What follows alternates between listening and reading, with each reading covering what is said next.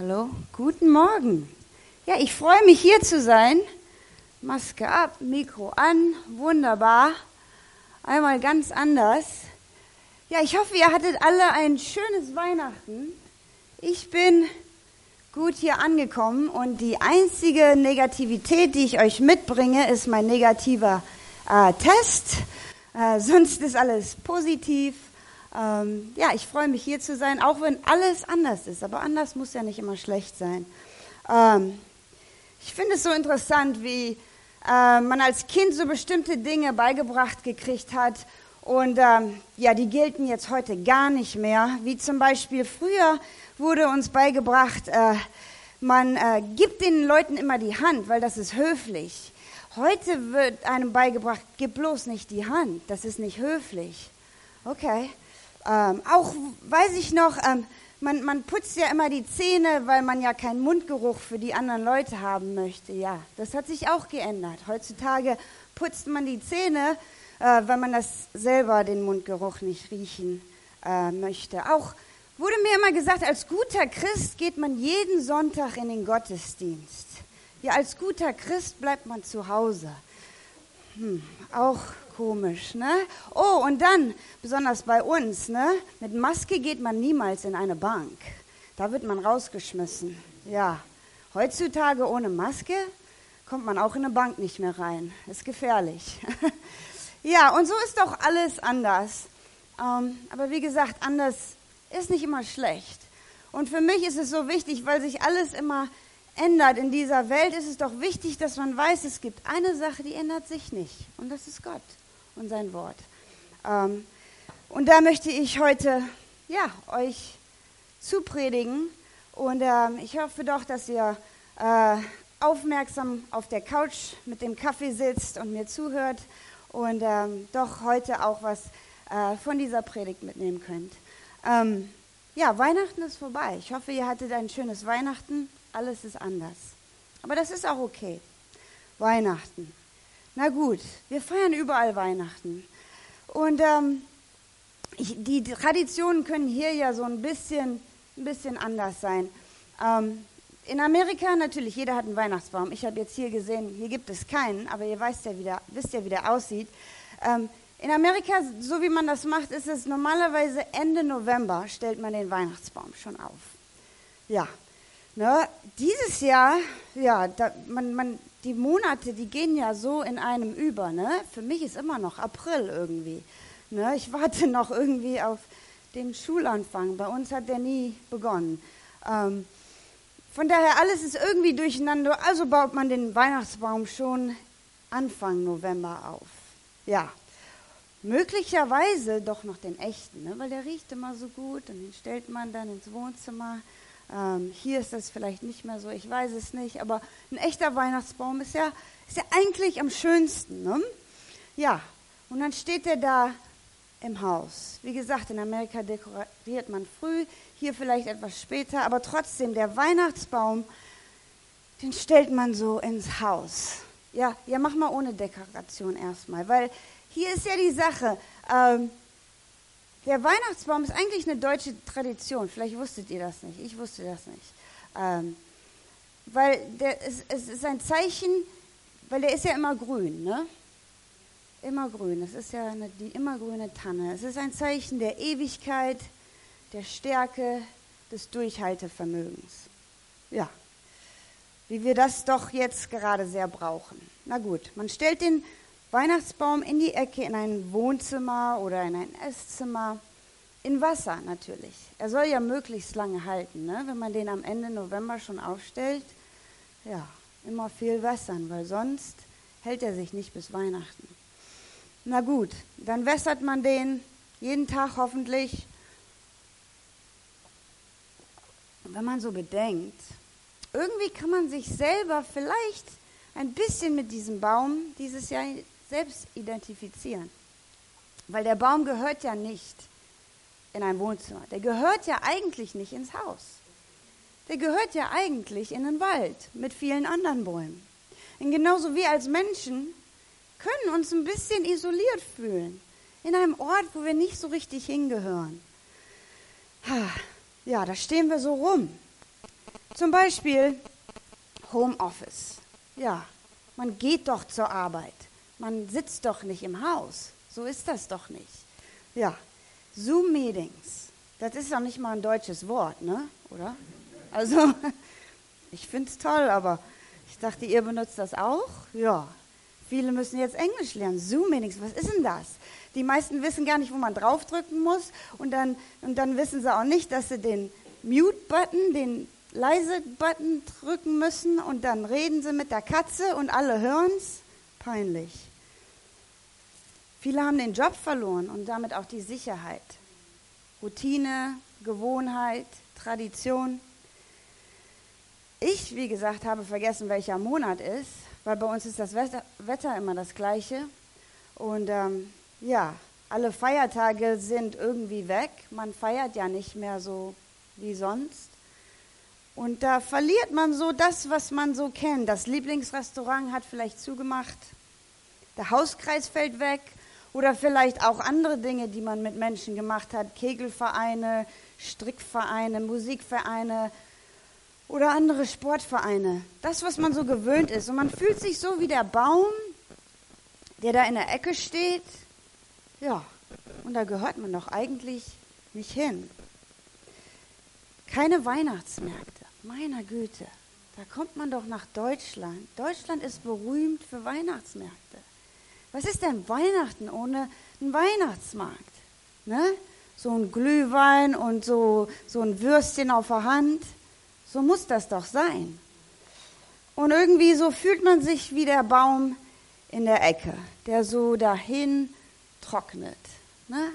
Und jeden Tag wartet er nur darauf, dass vielleicht einer so nett ist und ihn dann mal wässert. Weil ohne wird er ja doch vertrocknen. Ja, und so kann man sich selber auch fühlen. Man sitzt so im Wohnzimmer und denkt, ja, vielleicht denkt ja mal jemand an mich. Kann ja sein, dass er mich mal anruft. Und, und, und da hat man wieder mal so ein, ein, ein Tröpfchen Wasser. Und dann denkt man, ähm, oh, vielleicht, dann guckt man die Nachrichten jeden Tag, ne? Das kann sich ja wieder was ändern. Die Regelungen ändern sich ja ständig. Vielleicht wird es ja besser. Vielleicht kann ich ja dann doch meinen Geburtstag feiern. Und wieder so ein Tröpfchen Wasser von außen. Und dann, ja, hört man, na gut, die Zahlen gehen so langsam wieder runter. Vielleicht, das war glaube ich im Oktober oder so, weiß ich auch nicht mehr. Irgendwann ging es ja mal besser, ne? Und man durfte ja wieder raus und essen gehen oder so. Und dann denkt man, na gut, es wird besser, da ist Hoffnung, wieder so ein Tröpfchen von außen. Die Regierung sagt, das ist okay, man kann sich mit mehr als sechs Menschen treffen. Ja, und dann zählt man und super. Wieder mal ein Tröpfchen von außen. Und trotzdem, man ist immer noch der Weihnachtsbaum, der so in der Ecke steht und auf, von Hilfe von außen wartet. Jetzt kommt ja die Impfung, ne? Ja, und da ist man, ist man, man natürlich hoffnungsvoll und denkt wieder mal ein Tröpfchen von außen. Aber was denn, wenn die, das Tröpfchen nicht kommt? Ja, dann ist man wie so ein Baum und dann rieselt man mit Verzweiflung auf den Wohnzimmerboden. Dann rieselt man so Unsicherheit und Ungewissheit. Die Einsamkeit setzt ein. Oder für manche, die dann nur mit den gleichen Personen im Haus ständig zusammen sein müssen, denken sich, Mann, wie komme ich denn hier mal raus? Wir fühlen uns alleine gelassen. Angst kommt dazu, Ungewissheit. Besonders als Deutscher, das mag man ja gar nicht. Man plant ja schon so weit im Voraus. Heutzutage kann man das ja überhaupt nicht mehr. Ich weiß noch nicht mal, was morgen passiert. Man ist gereizter und irgendwie nimmt auch die Motivation ab. Man ist wie dieser Weihnachtsbaum, der dann so die Äste hängen lässt. Und wofür soll ich denn noch aufstehen? Wofür soll ich denn noch? Ist ja eh home. Ja, ist, ist ja eh jedem egal, ne? Ja, und was denn, wenn ich den Virus vielleicht bekomme? Man geht einkaufen, man fasst Sachen an und denkt, na, das kann mir ja auch passieren. Und so mit rieselt man so daher, egal wo man ist. So ein Baum in der Ecke, wo er nicht hingehört. Auf Umstände angewiesen. Naja, hier. Hier ist ja, hier ist ja eine Lösung. Was macht man denn mit dem Weihnachtsbaum? Man dekoriert ihn, ne? Ja. Wir sind ja nicht dumm, ne? Also nimmt man schöne Kugeln. Ne? Man kann, in Amerika, ich weiß, ihr seid da so sehr schlicht und ne, so bloß nicht zu viel, ein Lichtlein, nicht fünf. Ne, das muss ja noch alles schlicht, ist schön, finde ich auch. In Amerika, je mehr Lichter, desto besser. Naja, und dann sagt man sich, na gut, wenn der Baum schon nicht mehr so gut aussieht, dann, dann noch zwei Kugeln. Das kann man ja alles verdecken. Ne? Man kann das ja mit, mit positivem Reden verdecken die Einsamkeit. Ne? Oder, ich meine, die jungen Leute machen das, ich weiß jetzt nicht, ab wann man alt ist, aber manche Eltern machen das nicht so viel, aber dann macht man noch mal ein schönes Bild, ein, postet ein schönes Selfie. Ja, und dann ist die Welt wieder heil. Man kann ja alles so ein bisschen verdecken. Oder dann viele, ja, dann, dann wird gekocht, ne? Viel, man isst dann halt ein bisschen mehr, weil das macht einen ja, das, dann fühlt man sich besser, ne? Ist ja eh egal, wie man aussieht. Äh, man sieht ja eh keinen. Und dann postet man halt Bilder von letztem Jahr. Geht ja auch. ähm, ja, und dann isst man mehr, damit man sich besser anfühlt. Aber all das ist ja nur noch eine Kugel auf dem Baum. Ne? Man verdeckt so was wirklich in einem abläuft. Ja, und je mehr Kugeln, desto besser sieht der Baum ja dann eigentlich auch aus. Jede braune jeder braune Fleck, der dann auch keine Nadeln mehr hat, das kann man ja verdecken. Und trotzdem bleibt man ein Baum, der auf äußere Umstände angewiesen ist. Ja, und da denke ich mir doch, da habe ich hier so einen Gedanken gehabt. In Psalm 1 in der Bibel, so interessant, wie die Bibel schon heute wusste oder auch nicht. Aber trotzdem spricht sie in unsere Situation. Das ist vielleicht ein bisschen klein im Bildschirm, aber ich werde das mal hier so vorlesen. Und ihr könnt einfach mal so zuhören. Äh, in Psalm 1 steht, wohl dem, der nicht wandelt im Rat der Gottlosen, noch tritt auf den Weg der Sünder, noch da, wo die Spötter sitzen, sondern hat seine Lust am Gesetz des Herrn und redet von seinem Gesetz Tag und Nacht. Und hier ist es. Der ist wie ein Baum, gepflanzt an den Wasserbächen, der seine Frucht bringt zu seiner Zeit. Und seine Blätter welken nicht. Und was er macht, das gerät wohl. Und ich möchte heute mal so ein bisschen Aufmerksamkeit auf die zwei Bäume äh, bringen. Es gibt diesen Weihnachtsbaum abgeschnitten in unserem Wohnzimmer, der darauf wartet, ein Tröpfchen Wasser zu bekommen. Und dann gibt es den Baum, von dem die Bibel hier spricht, der am Wasser gepflanzt ist und er bringt Frucht zu seiner Zeit und seine Blätter verwelken nicht.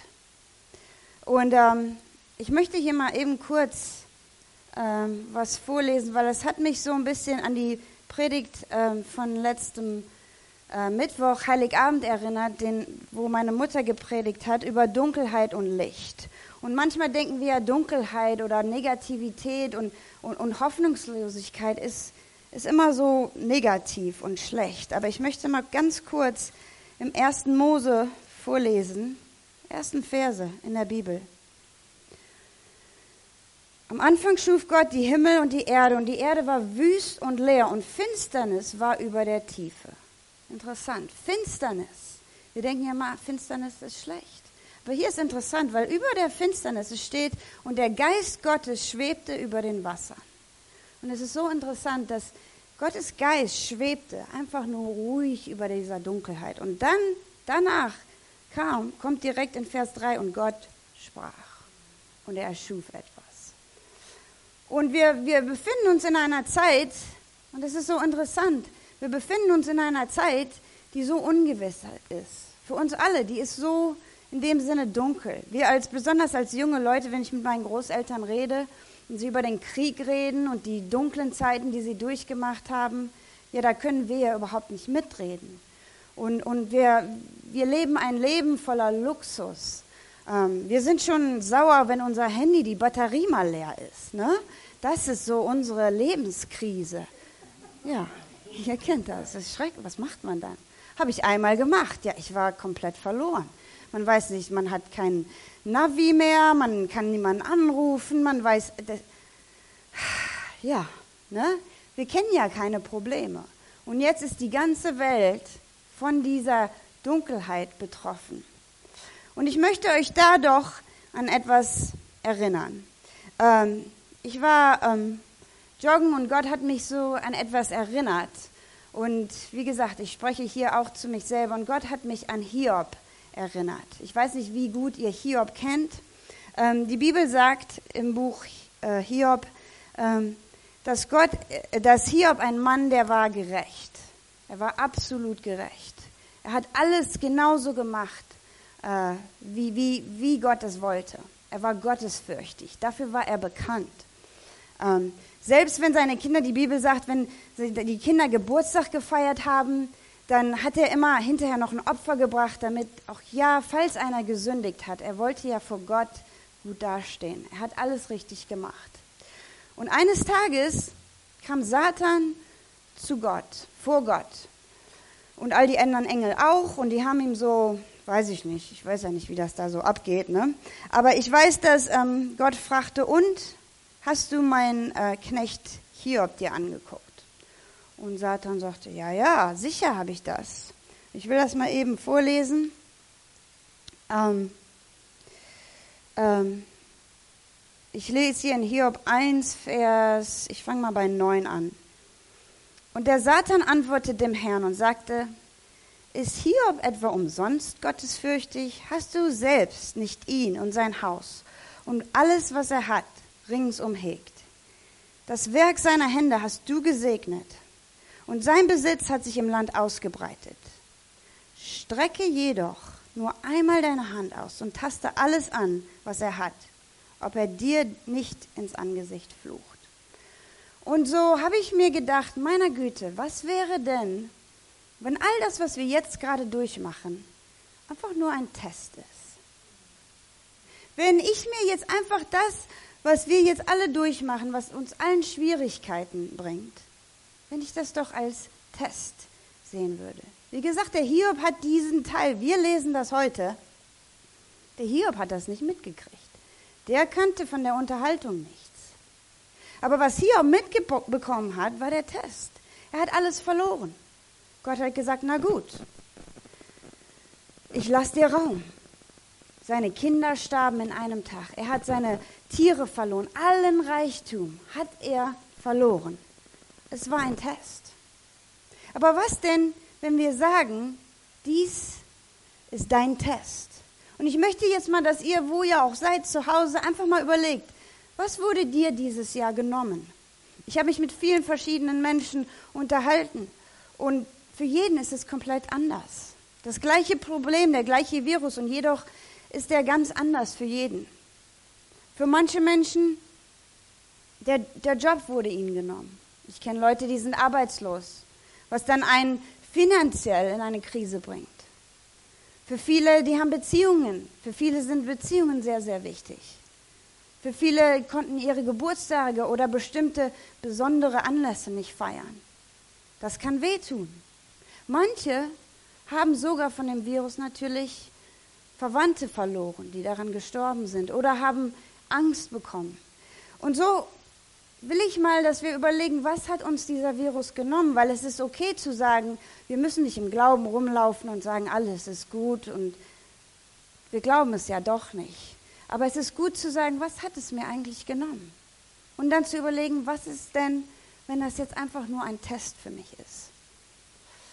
Na gut, jetzt wo wir vielleicht mal wissen, was vermisse ich, was ist mein Verlust, so wie Hiob das ja auch hatte, möchte ich weitergehen und gucken, wie wie Hiob reagiert. Denn wir wissen ja, Hiob hat was richtig gemacht.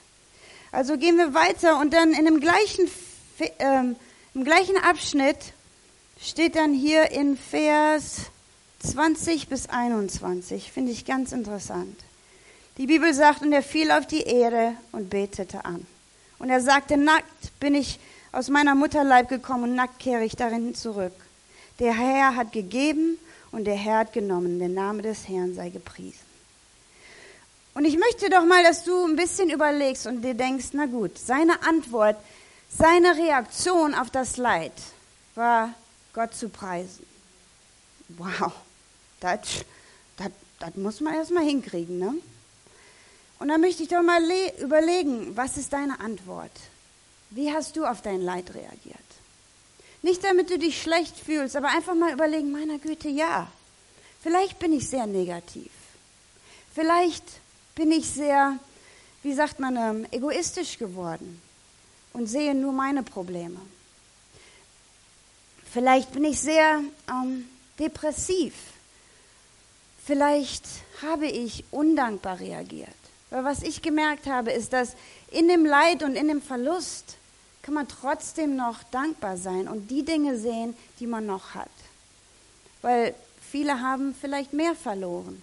Und vieles von dem, ich meine, ich habe den Virus nicht bekommen, obwohl ich auch Kontakt hatte mit anderen. Dafür kann man doch dankbar sein.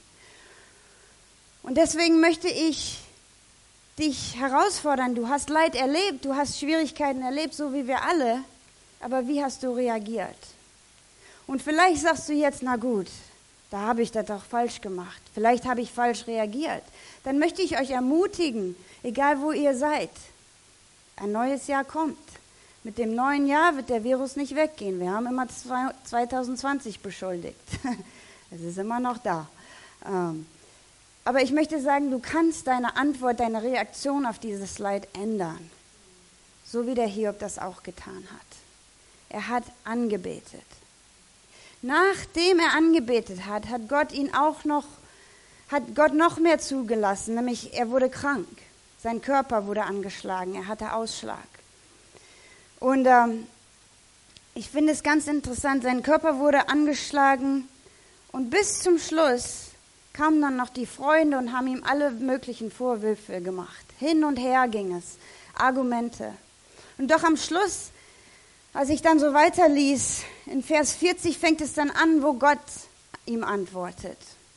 Und ganz am Schluss, nachdem er eine super Unterhaltung mit Gott hat, die sehr lange ist und sehr, wenn man sie wirklich liest, auch lustig ein bisschen, ich möchte euch ermutigen, lest sie mal durch, ähm, wie Gott doch zeigt, hast du die Sonne auf? Weißt du, wann die Vögel schlafen gehen? Weißt du? Ja, Gott, ich weiß es nicht sehr demütigend und doch wahr, weil oftmals in unserem Leid sehen wir nicht das, was Gott sieht. Und ähm, ich finde es so interessant, wie am Schluss ähm, hat er diese Antwort, nachdem er dann dieses Argument mit Gott führt, ähm, da hat er nicht mehr viel zu sagen. Ne? Und ich lese das mal hier in Vers 42, Vers 2. Ich habe erkannt, dass du alles vermagst. Das ist Hiobs Antwort zum Herrn. Ich habe erkannt, dass du alles vermagst und kein Plan für dich unausführbar ist. Wer ist es, der den Ratschluss, Ratschluss verhüllt ohne Erkenntnis? So habe ich denn meine Meinung mitgeteilt und verstand doch nichts. Dinge, die zu wunderbar für mich sind und die ich nicht kannte. Höre doch, ich will reden. Ich will dich fragen und du sollst es mich wissen lassen. Und dann hier in Vers 5 kommt es, vom Hören sagen hatte ich von dir gehört. Jetzt aber hat mein Auge dich gesehen.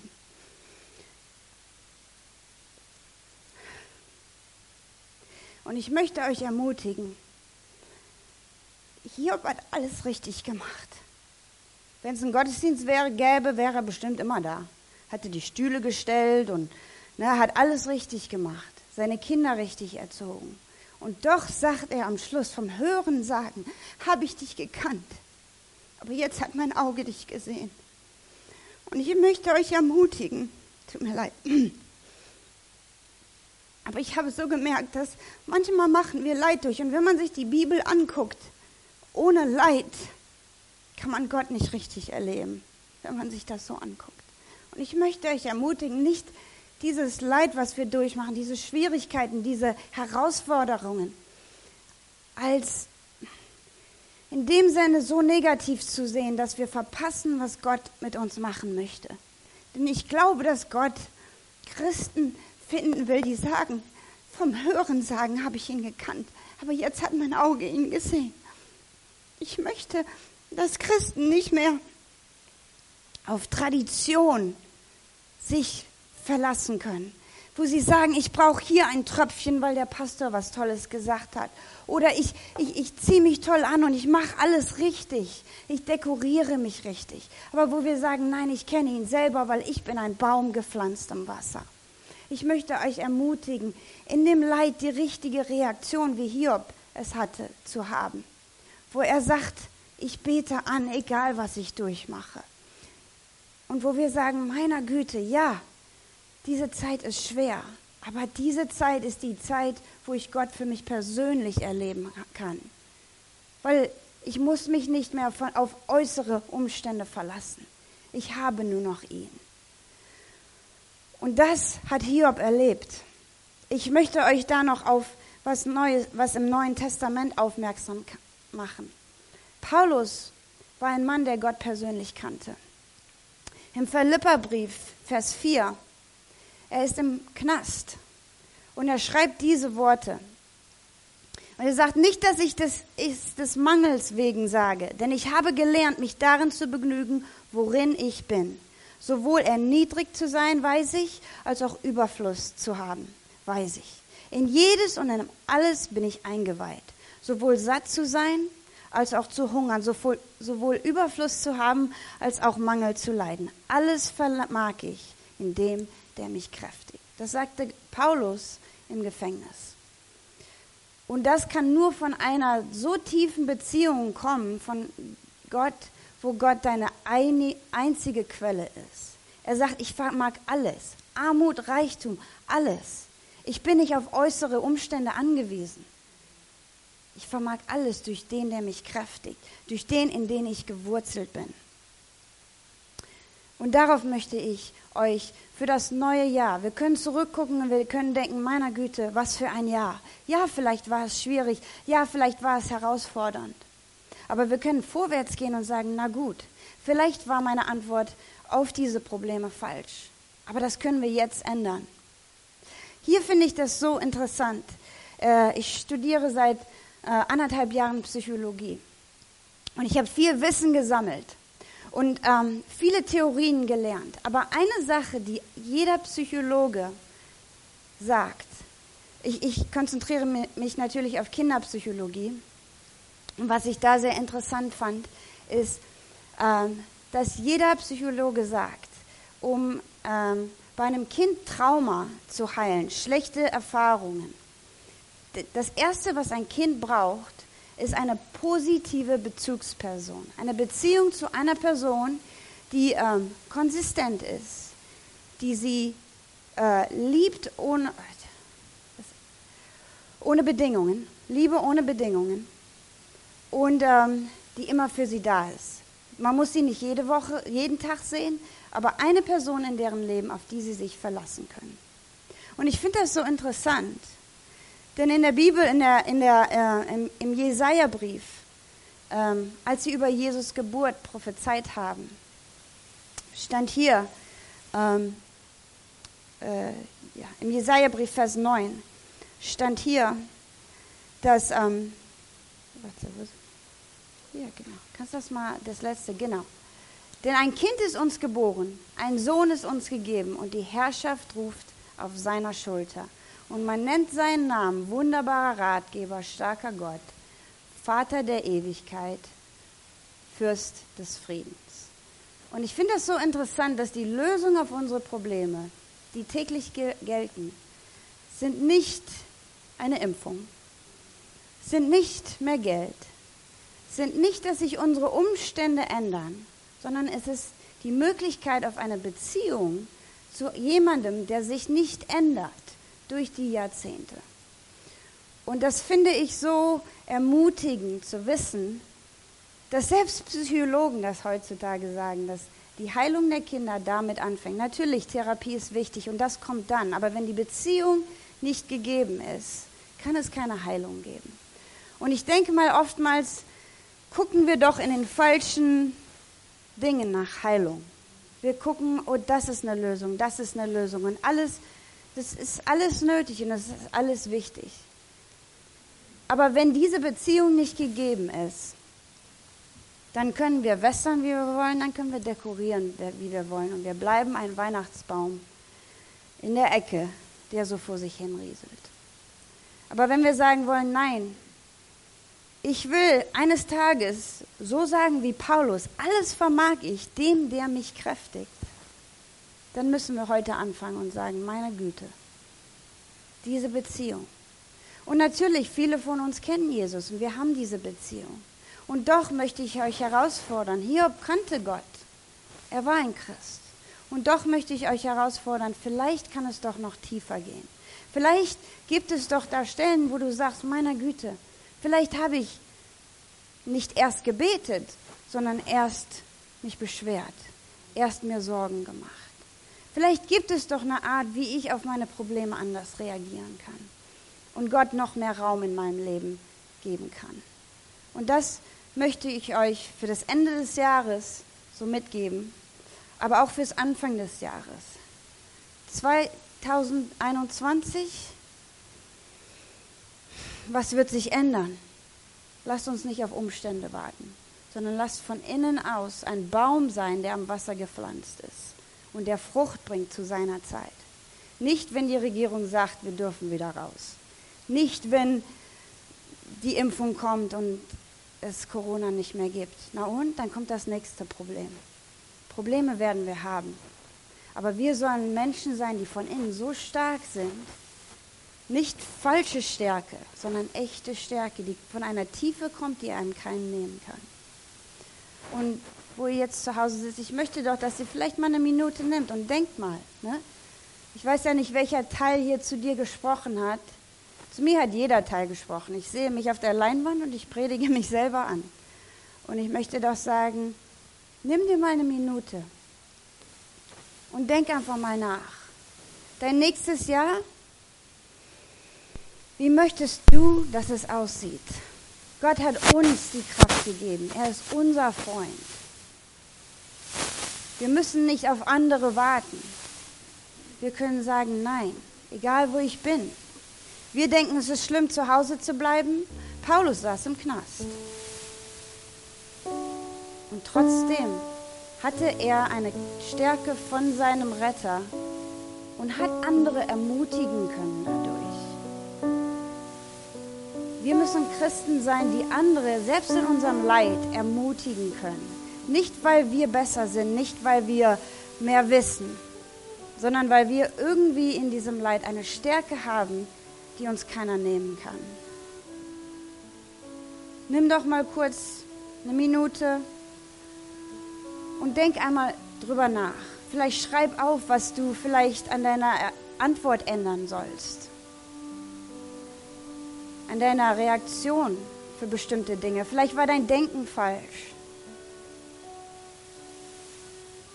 Wo möchtest du Gott mehr im neuen Jahr mit einbeziehen? Wo kannst du deine Wurzeln tiefer setzen und nicht auf äußere Umstände warten, sondern ihm den Platz geben?